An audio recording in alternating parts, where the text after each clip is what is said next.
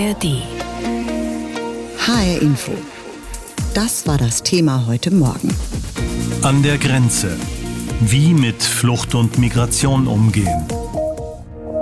Migration, das ist das große Thema geworden. Auch die Politik setzt sich auf allen Ebenen damit auseinander. In Brüssel, bei der Europäischen Union, in Berlin, beim Bund, aber natürlich auch bei uns in Hessen. Wir haben unseren landespolitischen Korrespondenten Christoph Schelt gebeten, das mal aufzudröseln. Wie viele Menschen kommen eigentlich zu uns und wo kommen sie her? Wie unterscheidet sich das von der Situation vor acht Jahren und was wurde aus der sogenannten Willkommenskultur? Geflüchtete unterbringen, versorgen und dann auch integrieren. Das Thema hat viele Hessinnen und Hessen vor acht Jahren sehr bewegt. Und das ist derzeit wieder so. Das wurde auch beim Hessentrend deutlich, einer repräsentativen Umfrage im Auftrag des HR. Wie viele Flüchtlinge kommen aktuell nach Hessen und wo kommen sie her? Gemessen an den Ankünften in der Erstaufnahmeeinrichtung des Landes Hessen war der Zustrom in diesem Jahr relativ konstant. Etwa 600 bis 800 Menschen pro Woche. Im Februar auch mal mehr als 1000. Doch dann seit Mitte Juli ein deutlicher Anstieg. In sechs Wochen, von Anfang August bis Mitte September, fast 7500 Personen. Jeweils um die 20 Prozent kommen aus Syrien, Afghanistan und der Ukraine. Die meisten allerdings, nämlich jeder vierte, aus der Türkei, erklärt Hessens Sozialminister Kai Klose von den Grünen. Die Entwicklung in der Türkei hat in diesem Umfang eingesetzt nach dem vermeintlichen Putsch und den Maßnahmen, die die dortige Regierung dann in der Folge eingeleitet hat. Und wie war das 2015? Am Ende des Jahres mit der großen Fluchtbewegung stand die Zahl von fast 80.000 Menschen in der Statistik. Mehr als ein Drittel kam damals aus Syrien. Einer von fünf Geflüchteten, die 2015 in Hessen Schutz suchten, kam aus Afghanistan, jeder zehnte aus dem Irak. Das war übrigens eine sehr ähnliche Verteilung wie bundesweit. Was macht das Land Hessen anders als damals? Vieles. Viele Prozesse seien optimiert worden, berichten die Fachleute im hessischen Sozialministerium. Qualitätsstandards bei Unterbringung und Betreuung wurden gesetzt und ausgebaut. Neue Standorte, mehr Kapazität an alten Standorten, insgesamt mehr als 5700 zusätzliche Plätze. Und ganz aktuell nochmal nachgelegt. Wir werden jetzt äh, ja mit der Erweiterung ähm, auch in der Messe Frankfurt nochmal eine temporäre Möglichkeit schaffen und äh, gehen dann davon aus, dass mit dem beginnenden Winter auch äh, die Zahl der ähm, zu uns kommenden, zu uns fl äh, flüchtenden Menschen auch wieder etwas zurückgeht. Was auch anders ist, die Koordination vor Ort laufe besser, sagen viele Landkreise. Beispiel Marburg-Biedenkopf. Hier hat sich seit 2015 ein Netzwerk etabliert von Stadt, Kreis und Freiwilligenagentur. Es ist bis heute aktiv und gezielt weiterentwickelt worden. Was sich nicht geändert hat, Unterbringung, Betreuung und dann entweder Rückführung oder Integration bleiben eine riesige Herausforderung auf allen Ebenen. Was wurde aus der Willkommenskultur? Die gibt es noch, jedenfalls wenn man sie an der Zahl der Menschen abzulesen versucht, die sich ehrenamtlich in der Flüchtlingshilfe engagieren. Über Hessen verteilt gibt es nach wie vor viele hundert, die das tun. Alleine für die Kommunen im Landkreis Gießen ohne die Stadt schätzt man die Zahl auf etwa 250 bis 300. Doch überwiegend einig sind sich alle in der Einschätzung, das Engagement ist nicht mehr so hoch wie 2015. Im Laufe der Jahre habe die Zahl abgenommen, vor allem durch Corona, heißt es etwa bei der evangelischen Kirche. Mit dem Beginn des russischen Angriffskriegs auf die Ukraine dann ein Revival der Solidarität mit Geflüchteten, nun auf konstantem Niveau. Viel Engagement komme heute aus den Communities selbst, sprich, wer vor anderthalb Jahren aus der Ukraine nach Hessen kam, der kümmert sich jetzt selbst um die, die heute kommen. Obergrenze, Sachleistungen statt Geld, Grenzkontrollen, Migrationsabkommen. Im Streit um den richtigen Kurs in der Migrationspolitik werden immer neue Forderungen erhoben. Aber gibt es überhaupt eine Lösung? Ich habe bei Svenja Niederfranke nachgefragt. Sie ist Migrationsexpertin bei der Deutschen Gesellschaft für Auswärtige Politik. Bayerns Ministerpräsident Markus Söder hat sich in Anlehnung an die alte Seehofer-Idee einer Obergrenze für eine Integrationsgrenze von 200.000 Geflüchteten im Jahr ausgesprochen. Was würde das bringen, Frau Niederfranke? Ja, Herr Söder spricht ja selbst inzwischen von einem Richtwert, weil er selbst weiß, dass seine Idee rechtlich nicht durchsetzbar ist. Das individuelle Grundrecht auf Asyl kennt nämlich keine Obergrenze. Dafür wäre eine Änderung des Grundgesetzes und der europäischen Rechtstexte nötig. Und zudem würde ich auch behaupten, dass man so eine Grenze auch gar nicht tatsächlich festlegen kann, weil es nämlich auch von dem Willen abhängt. Ich möchte das einmal deutlicher machen am Beispiel von der Ukraine. Vor März 2022 hätte niemand gedacht in Deutschland, dass wir 1,1 Millionen Flüchtlinge aus der Ukraine unterbringen können. Aber hierfür war eben der politische Wille da. Und das zeigt mir halt ganz besonders, dass Aufnahmekapazität keine statistische Zahl ist, wie Herr Söder es behauptet, die man einfach berechnen könnte, sondern dass es eben von vielen Faktoren abhängt, unter anderem vom politischen Willen, von der öffentlichen Unterstützung, aber eben auch von vorausschauender Politik und Investitionen in lokale Infrastrukturen.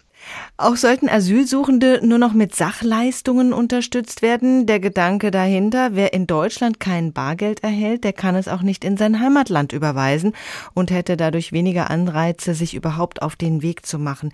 Wie bewerten Sie diesen Vorschlag? Hier möchte ich auch einmal zunächst sagen, dass Migrationsentscheidungen komplex sind und eben von vielen, vielen Faktoren abhängig sind, auf die man nicht einzeln zeigen kann. Zum Beispiel ein Faktor, der wesentlich bedeutsamer ist und der eine wesentlich größere Rolle spielt, sind eben Diaspora-Netzwerke, also Familie und Freunde. Und da es in Deutschland ja mittlerweile eine große Gruppe von Menschen aus Afghanistan, Syrien oder aus dem Irak gibt, möchten Menschen aus diesen Ländern auch nach Deutschland kommen. Ich möchte auch nochmal sagen, wenn wir auf die Sachleistung jetzt zurückkommen, dass es ja jetzt schon so ist, dass jedes Bundesland entscheiden kann, sich auf Sachleistungen umzustellen. Aber es wurde auch darauf hingewiesen mehrfach, dass Sachleistungen ein großer bürokratischer Aufwand sind und man es deshalb so gut wie gar nicht macht. Wie sieht es denn mit den Grenzkontrollen aus? Müssen die Grenzen besser bzw. überhaupt kontrolliert werden? Hier muss man natürlich unterscheiden zwischen den Außengrenzen der EU oder den Binnengrenzen, also den Grenzen zwischen den EU-Mitgliedstaaten. Die Kontrolle an den Außengrenzen wird immer damit begründet, dass man hierdurch die Freizügigkeit innerhalb der EU garantieren kann. Und das wird immer als eine der wichtigsten Errungenschaften der Europäischen Union dargestellt. Das Problem aktuell ist natürlich, wie weit bekannt, dass die Kontrolle an den Außengrenzen nicht immer menschenrechtskonform durchgeführt wird. Bei den Kontrollen an den Binnengrenzen ist die Sache ein wenig schwieriger. Hier könnte man als Vorteile aufzählen, dass Kontrolle helfen könnten, Schleuser zu fassen, dass man Einreisen besser identifizieren kann und eben auch, dass es einen großen rhetorischen Effekt hat in Deutschland. Wir machen was. Allerdings gibt es, produzieren Grenzkontrollen an den Binnengrenzen auch viele Probleme. Sie sind sehr, sehr teuer, sie sind sehr, sehr personalintensiv, sie kreieren Stau beim Grenzverkehr und sie haben eine eingeschränkte Wirkung, denn man kann nicht jeden zurückweisen sobald jemand Asyl sagt, muss diese Person reingelassen werden und der Asylgrund muss dann geprüft werden. Seit Februar dieses Jahres ist der FDP-Politiker Joachim Stamps Sonderbevollmächtigter der Bundesregierung für Migrationsabkommen. Stamps soll Vereinbarungen mit Herkunftsländern abschließen, damit diese ihre Landsleute dann auch zurücknehmen, wenn sie denn in Deutschland kein Bleiberecht haben. Sind solche Abschiebedeals eine Lösung? Herr Stamps sagt selbst, dass das Ziel dieser Migrationsabkommen zweierlei ist. Einmal soll sie eben die Rückkehr von Menschen ohne Bleibeperspektive in ihre Heimatländer ermöglichen, aber andererseits eben auch die Einwanderung von sogenannten Fachkräften in den deutschen Arbeitsmarkt regeln. Und ich würde bei beiden Zielen sagen, dass sie nicht die Lösung sein können, denn die Lösung gibt es in der Migrationspolitik nicht.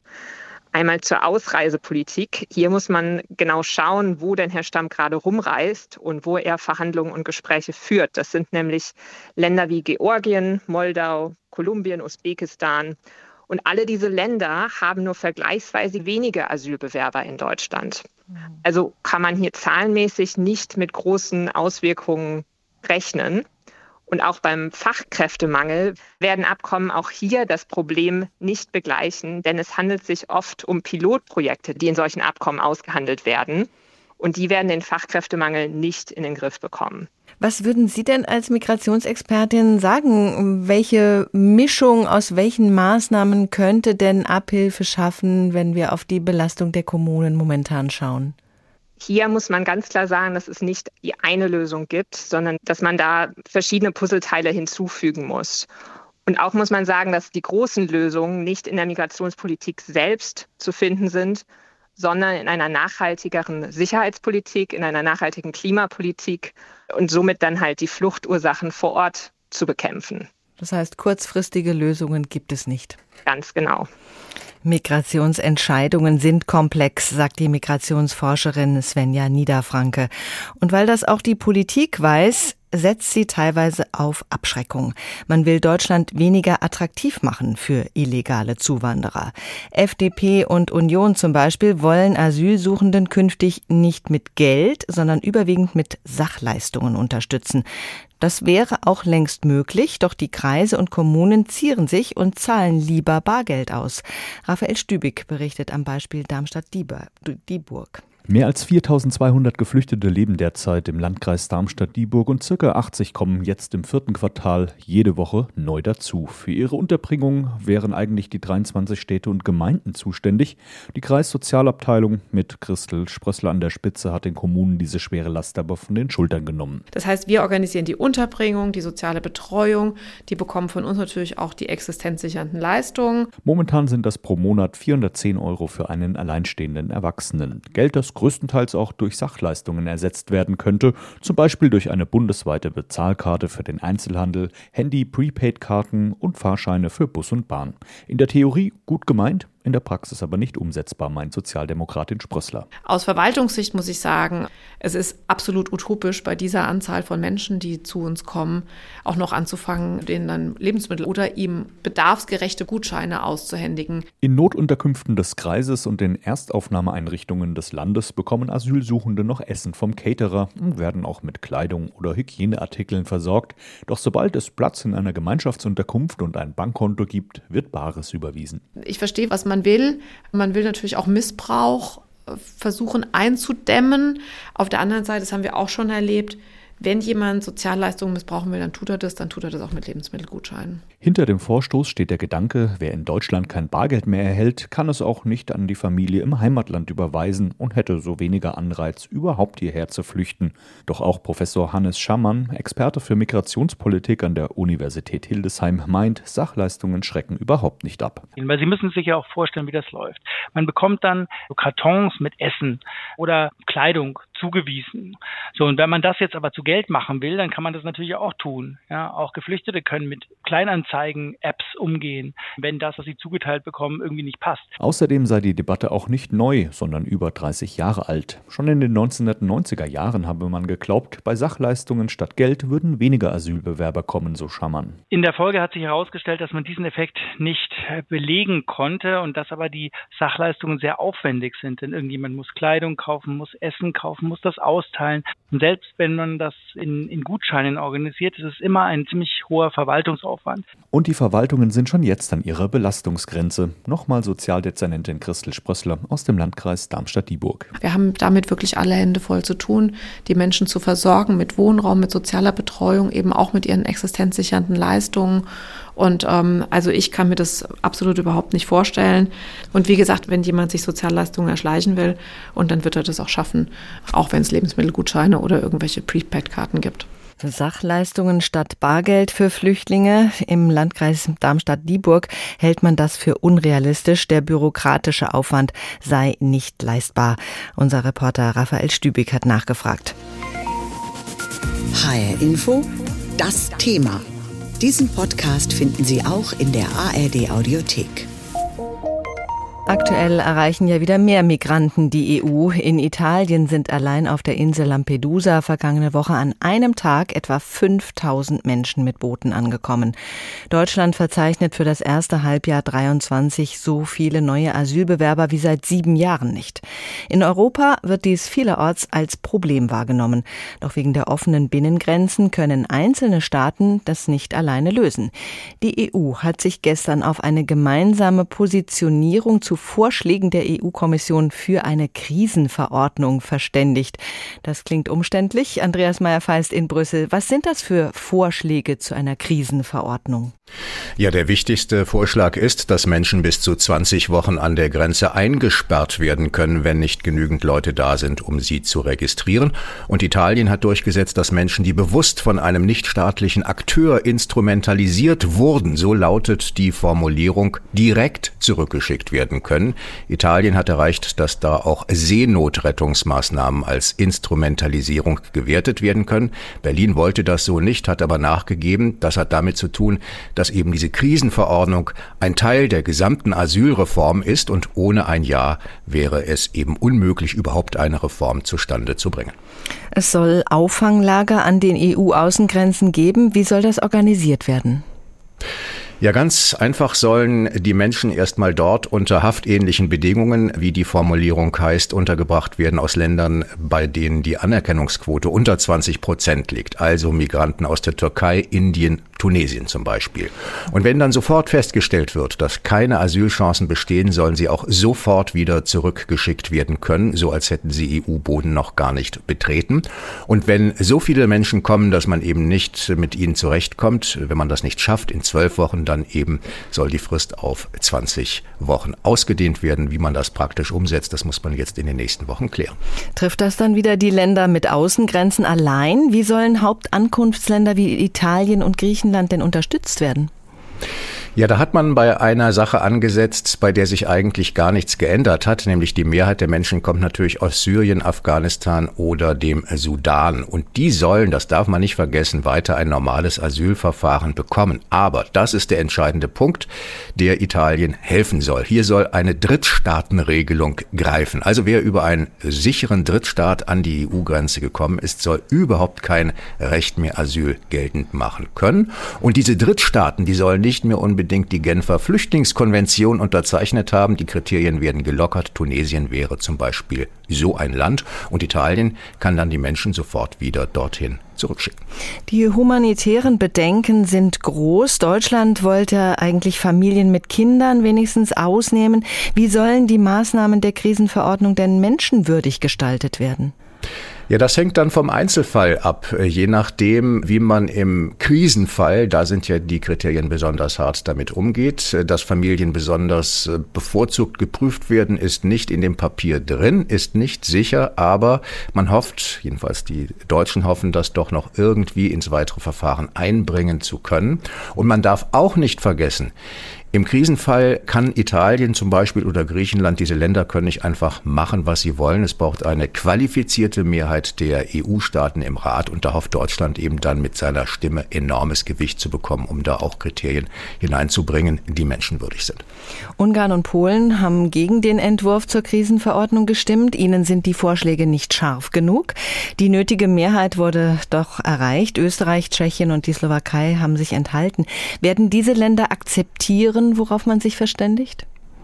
Nein, und darauf legt man auch gar keinen Wert mehr. Diese Länder sollen ja 20.000 Euro pro Migrant zahlen, wenn sie bestimmte Quoten dann nicht erfüllen im Krisenfall, wenn es um die Aufnahme geht. Aber man muss das wohl akzeptieren und es reicht äh, der EU und vor allem auch der Bundesregierung aus, dass überhaupt eine qualifizierte Mehrheit da ist, mit der man dann arbeiten kann. Wie geht es denn jetzt nach dieser ersten Einigung auf diese Krisenverordnung weiter?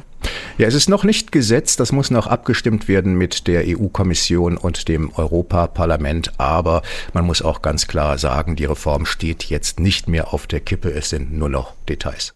Die erste Einigung der EU zu einer Krisenverordnung im Rahmen der Reform der Asylgesetze.